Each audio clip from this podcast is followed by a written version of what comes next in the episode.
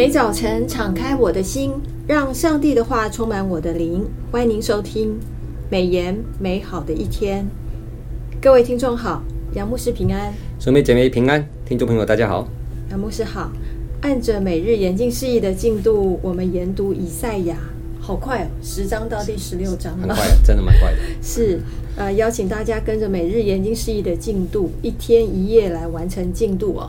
虽然以赛亚书我们最近的篇幅都是一章一章，但是如果一天一天慢慢的读，其实是呃能够很完成这个很顺利的完成进度的。我相信大家可以领受上帝满满的祝福。今天一样有三个问题要来请教一下杨牧师。第一个问题，呃，每日研经是一团契时光的问题哈。是。嗯，我们其实每周六都有团契时光哦。那这题是以赛亚所处的时代，面对邻近国家的军事威胁，上帝如何勉励当时的君王跟百姓？这样的情况跟台湾，或者是现在这个战事里面的乌克兰的处境哦。这样的勉励是否也适用于今日呢？是很好的问题哈，也是非常切身的一个问题。那在以赛亚的时代里面，犹大国所面对的国际关系，有如今天的时局，台湾海峡有中国的战机以及军舰的军事演习，影响今日在啊台湾上空的飞行安全哈。那不少航班也停飞或是改道。也像正陷于战事的乌克兰，那乌军跟俄军已经开战了一年多，那死伤无数，许多家庭破碎或离开家乡到邻国去寻求庇护哈。那弱国啊，就是弱小的国家，想借由与强权哈结盟，以对抗战争的威胁，但上帝却要他们学习依靠上帝，而非依靠强权。当南国犹大王亚哈斯执政的时候，他面对亚兰国与以色列国啊联盟攻打犹大的军事威胁，他就想依靠强权亚述哈来解除国家的危机。神就差派了先知以赛亚以及他的儿子西亚亚述哈，意思就是余民必归回的意思哈，那就是劝他要谨慎安静面对危机。不要急于用人的方法抵抗或求助外援。上帝形容亚兰和以色列王是两个冒烟的火把头，虽然声势浩大，实质是已是强弩之末。所以亚哈斯不要害怕他们，因为他们想拔罢黜哈亚哈斯，另立一个傀儡的计谋必不得成就。只要亚哈斯坚定地信靠上帝。就能立稳，哈，就是以赛亚书七章的三到九节所提的。更重要的是，今天我们面对自己与上帝的关系，因为危机的出现其实是上帝的安排，为使我们啊，就是今天神的儿女回转归向上帝。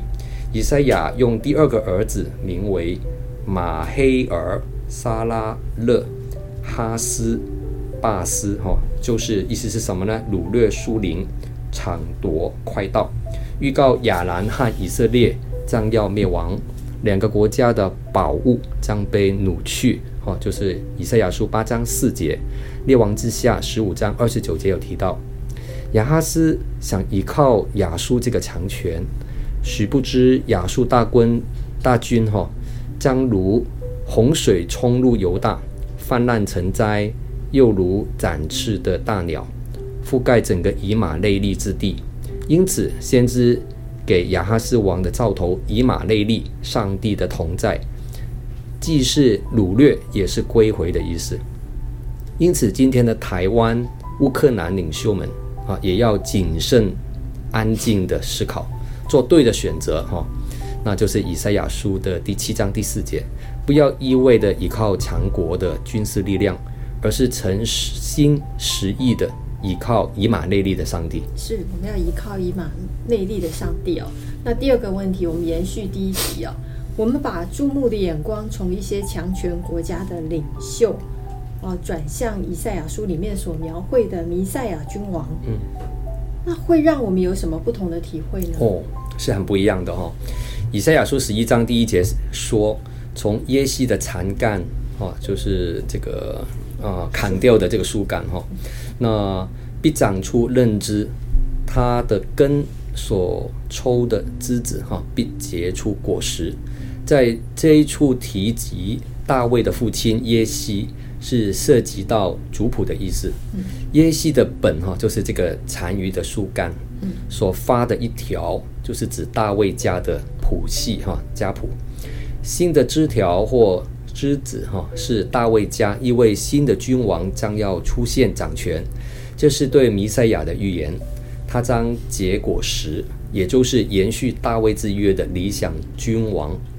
啊，美言的作者魏玉琴传道在四月十五号的研经四一里面指出，这位君王是上帝的灵所恩膏的，因为耶和华的灵住在他身上，使他拥有智慧与聪明、谋略与能力、知识与敬畏耶和华的心。啊，就是在以赛亚书十一章二节提的，这里呼应先前提到婴孩君王的特质，以赛亚书九章六节所提的，他以敬畏耶和华为乐。因着他看重上帝的律法，以致能凭公义为百姓断定是非，善尽好君王的责任，就是为贫穷人主持公义，并且惩治作恶的人。好，就是诗篇一百零一篇六到八节所提的。这位君王的治理也将带来和平友善的理想国度。不仅凶猛的野兽与软弱的绵羊、山羊能共处。狮子的属性也变得啊、这个温柔，可以由孩子们来牵引，他们能彼此分享，一同享安息，连断奶的婴孩也能在毒蛇的洞口玩耍，而所有敌意都将化为善意，就是以赛亚书十一章八节所提的，这是一个描述、呃，关乎公平。公义与和平的新世界是有一位理想的君王，他就是弥赛亚，是大卫的子孙所统治、所领导的。而弥赛亚所统治下的百姓，他们从老到少都要认识上帝，因为认识耶和华的知识要充满遍地，好像水充满洋海一般。以赛亚书十一章九节所提的。Amen. 对，所以那个时候是新天新地新气象。Amen. 那个时候和这个耶和华的知识要充满遍地，好像水充满洋海，洋海一般。感谢主哦，给我们很活泼的盼望，非常非常好的盼望。第三题，我想要请问一下杨牧师是，是对于以赛亚那个时代，呃，其实有很多国家都在附近，那些狂傲。自恃的国家，嗯，先知也提出来什么样的提醒？是好问题。好，以赛亚书十三章第一节到二十三章十八节是关乎列国的预言。从以赛亚书十三章到二十章所提到的列国，先后为以色列人的啊仇敌，其余数章都论及巴比伦、犹大，也涉及其他国家。以赛亚的焦点由选民转向外邦。预言列国的衰亡、衰亡，哈，那表明世界历史是神在神的掌管底下，哈。以赛亚书十三章第五节说：“他们从远方来，从天边来，就是耶和华，并他恼恨的兵器，要毁灭这全地。”哈。以赛亚书十三章十一节又提到：“我必因邪恶刑罚世界，因罪孽刑罚恶人，使骄傲人的狂妄止息。”制服强暴人的狂妄，哈，这两节经文都指出审判要临到全世界，可见当耶和华审判的日子临到的时候，列国也不能逃脱。巴比伦在圣经当中几乎是代表人类邪恶的象征，也是以赛亚书当中审判的名单的首位。巴比伦在历史上却为列国的荣耀。为加勒底人所前夸的华美，哈，就是以赛亚书十三章十九节所提的。其所建立的空中花园被誉为古代文明的七大奇观之一。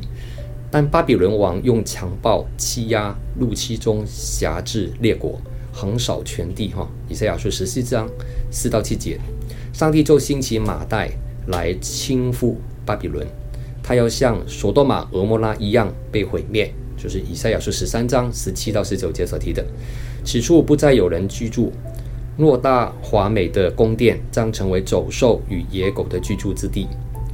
亚述是第二个国家所论及的啊。亚述的君王之首这天哈，权势无人能及。他运用庞大的政治影响力，纵横近东各国，指点江山，谁不听命就挥军压境，使叛国立即弃械投降。不然，在城破之日，军队就会开进这个城市里面，奸污妇女，大肆的屠杀，屠杀哈，血流成河。神要击打亚述，使奴隶犹大的恶得以解脱，这是神伸手审判万国的记号，表明神必成就的计划。以赛亚书十四章二十四到二十七节所提的，主前七百零五年，亚述王沙尔根二世过世了。示拿基利承继王位，因为忙于巩固国内的势力，无暇对外征伐，于是非利士人趁机联合邻国，背叛了亚述。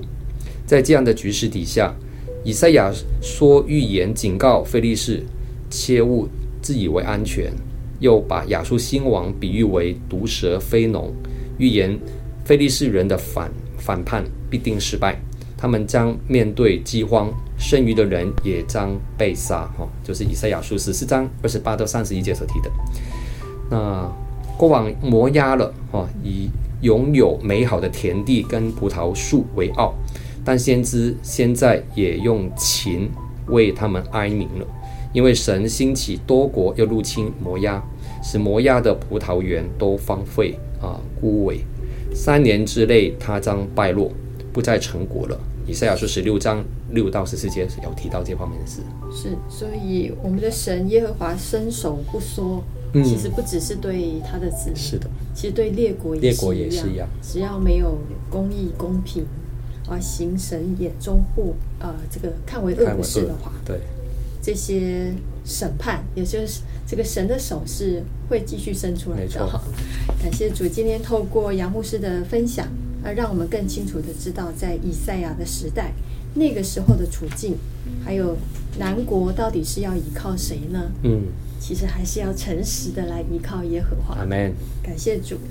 那呃，我们今天美颜美好的一天，呃，美美颜美好的一天就分享到此。谢谢您的收听。